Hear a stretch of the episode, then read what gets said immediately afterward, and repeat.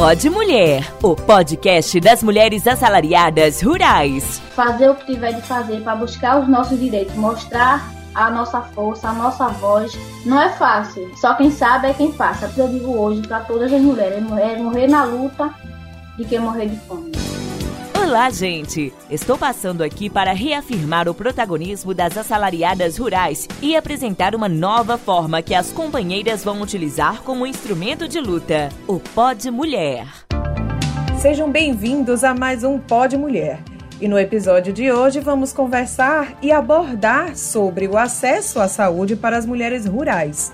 A nossa convidada de hoje e especialista é a presidente nacional da União Brasileira de Mulheres e membro do Conselho Nacional de Saúde, CNS, a Vanja Santos. Vanja, seja muito bem-vinda ao nosso espaço. Obrigada, obrigada pelo convite para estar aqui no Pode Mulher. É um prazer. Nós é que agradecemos a sua disponibilidade. Vanja, eu gostaria de já começar te perguntando por que, que existe hoje tanta dificuldade ainda no acesso das mulheres rurais à saúde.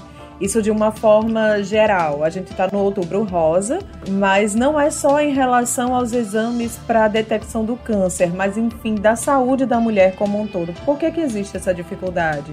Olha, na verdade, nós temos né, uma política nacional de saúde integral da população do campo e da floresta, que é baseado na portaria 2866 que foi estabelecido a partir da 14ª Conferência Nacional de Saúde em 2011, né? E essa política, ela tem vários eixos, são quatro eixos que é, indicam como que deve ser, né, o que, que é principalidade dentro desse atendimento à população do campo e da floresta. É, agora veja bem, é necessário a gente estabelecer política, entretanto, nós temos que cuidar para que essas políticas sejam efetivadas, né? para que a população realmente seja atendida. Então, dentro desses eixos que foram definidos como eixos importantes dentro desse atendimento, nós temos o monitoramento da população, nós temos a questão das estratégias da informação porque hoje, mesmo tendo é, algumas campanhas políticas, iniciativas importantes, essas questões não são divulgadas na imprensa, não tem a divulgação necessária, a divulgação, sobretudo, de forma compreensível dessa população para que realmente ela tenha sucesso. Então tem que ter estratégias, tem que ter um esforço dos gestores para que isso seja efetivado. O aperfeiçoamento do sistema de informação, pesquisas que têm que ser feitas nas áreas, a estratégia voltada para as ações, verificar quais são os problemas dentro da região que é para ser tocado, abordado e tratado. Né? E aí nós temos, sobretudo, a questão dos SAMUs, sejam eles de barco ou carro, né, tem que ter um serviço efetivo desses instrumentos para que a população possa ser atendida. Nós sabemos que muitos lugares ainda têm uma deficiência muito grande nesse sentido, né, porque, por exemplo, é, eu venho da região, eu sou da região amazônica. E na região amazônica é muito difícil o acesso, tem comunidades que se demoram dias para chegar. Imagina uma pessoa precisando de um socorro urgente.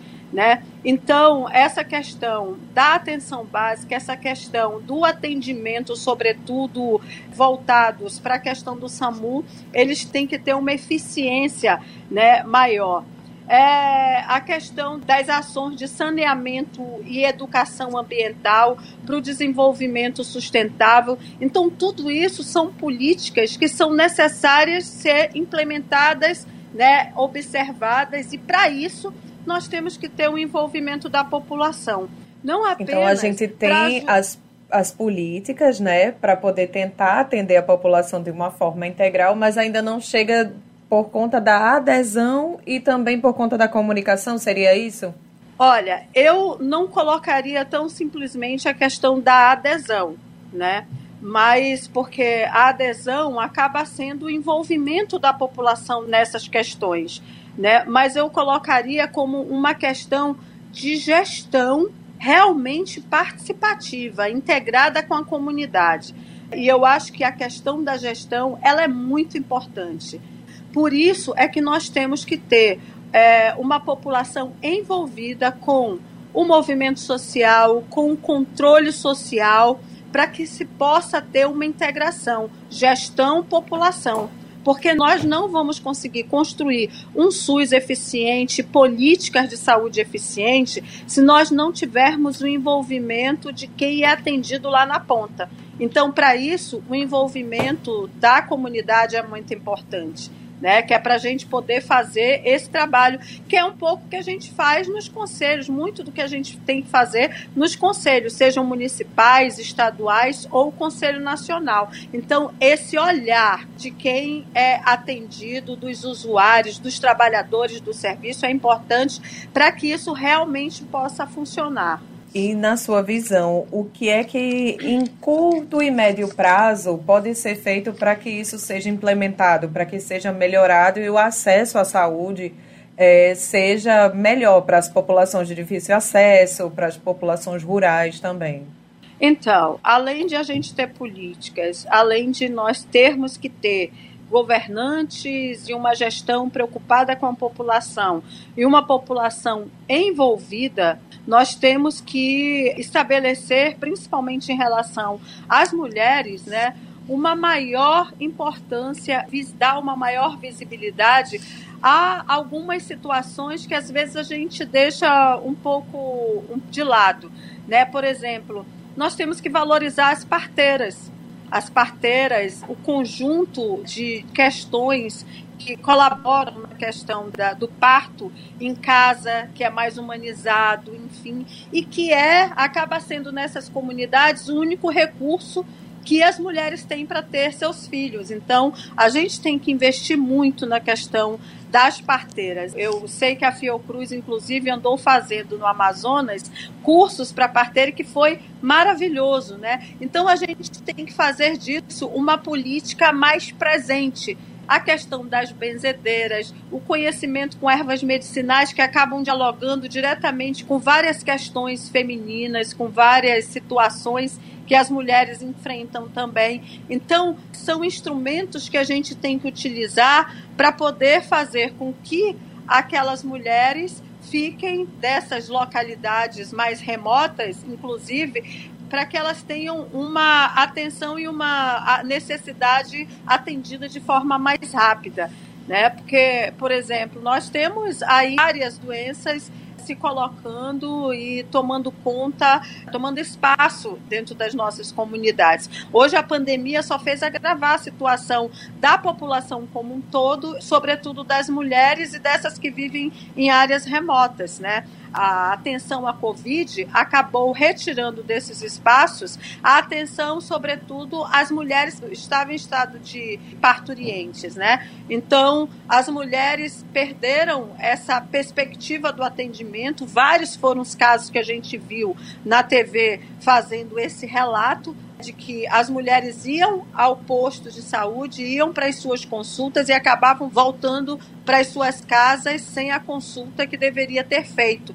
E isso prejudica não apenas a saúde da mulher, mas a saúde da criança e acaba envolvendo toda uma população em dados que muitas vezes acabam não sendo contabilizados dentro desse olhar que deveria ser dado para a saúde da mulher e de iniciativas que deveriam ser tomadas, né? Outro dia, agora, uns dois dias atrás, um gestor disse assim: olha, na pandemia tudo parou, porque disseram fique em casa e a população ficou em casa. Aí eu digo, olha, depende de como um gestor vê essa questão.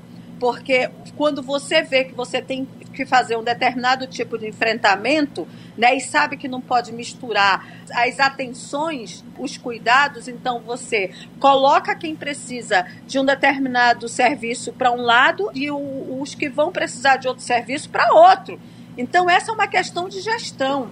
E olha só, então para você ter esse olhar, você precisa estar envolvido com a situação e ter a capacidade, a possibilidade, inclusive, de fazer essa reclamação. Mas até aí a gente precisa realmente envolver as populações nesses debates, né? E fazer com que sintam necessidade de defender aquilo que lhe é direito e que lhe é possibilitado como direito desde 1988, quando a Constituição Cidadã decretou que saúde e educação são responsabilidades do governo federal e que o SUS é um SUS para todos e todas. Pode Mulher, o podcast das mulheres assalariadas rurais. E como esse é um mês em que se intensificam também as ações sobre o câncer de mama, a gente conversou com a médica mastologista Ana Diva Nóbrega, do Centro Especializado de Diagnóstico do Câncer da Paraíba. Ela vai nos ajudar a entender como deve ser feita essa prevenção contra o câncer de mama. Doutora Nadiva, seja muito bem-vinda. E eu já começo perguntando como as mulheres, em especial as nossas companheiras assalariadas rurais, elas podem ir atrás do atendimento especificamente para essa questão do câncer de mama. Pacientes que têm dificuldade em acesso, principalmente aquelas pacientes em comunidades rurais, deve iniciar seu atendimento e as informações nas unidades básicas de saúde. Lá deve-se realizar o exame físico das mamas e a solicitação da mamografia. Encontrando alguma alteração, esses pacientes devem ser encaminhados para o especialista, que é o mastologista. Além disso, é importante informar os pacientes sobre os cuidados que devemos ter com a prevenção primária do câncer de mama, com a realização da atividade física, uma alimentação saudável e uma diminuição no consumo de álcool. É, doutora, e essas dicas são assim valiosas para a saúde como um todo, né? Digamos que são dicas para uma vida mais saudável. Agora, doutora, antigamente eu lembro que falava-se muito sobre a questão do autoexame, mas agora tem um entendimento, existe agora um, um entendimento da classe médica que a mamografia ela deve ser feita a partir dos 40 anos, independente se há alguma alteração ao toque, ao sintoma. É assim, doutora, agora? Toda paciente, independente de sintoma ou não, deve realizar a partir dos 40 anos o exame de rastreio para o câncer de mama, que é a mamografia.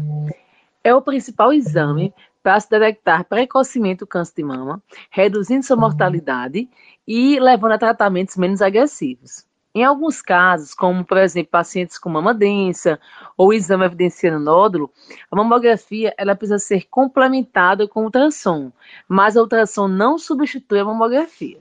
Então, a Sociedade Brasileira de Mastologia é, recomenda sua realização de forma anual a partir dos 40 anos. Em casos selecionados com pacientes com história familiar, de pacientes de primeiro grau, com câncer de mama em pacientes jovens, é, ou pacientes mutadas, entre outras, a mamografia ela precisa ser antecipada. Mas a rotina é mamografia anual a partir dos 40 anos. E para vocês que nos ouviram hoje, procurem as UBSs mais próximas para fazer o acompanhamento. Se tiver mais de 40 anos, procure a Secretaria de Saúde mais próxima do município mais próximo e faça sua mamografia. Mantenha seus exames em dia. Pode Mulher, o podcast das mulheres assalariadas rurais. Fazer o que tiver de fazer para buscar os nossos direitos, mostrar a nossa força, a nossa voz.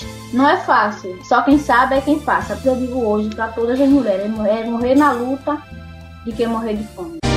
Pode Mulher, o podcast das mulheres assalariadas rurais.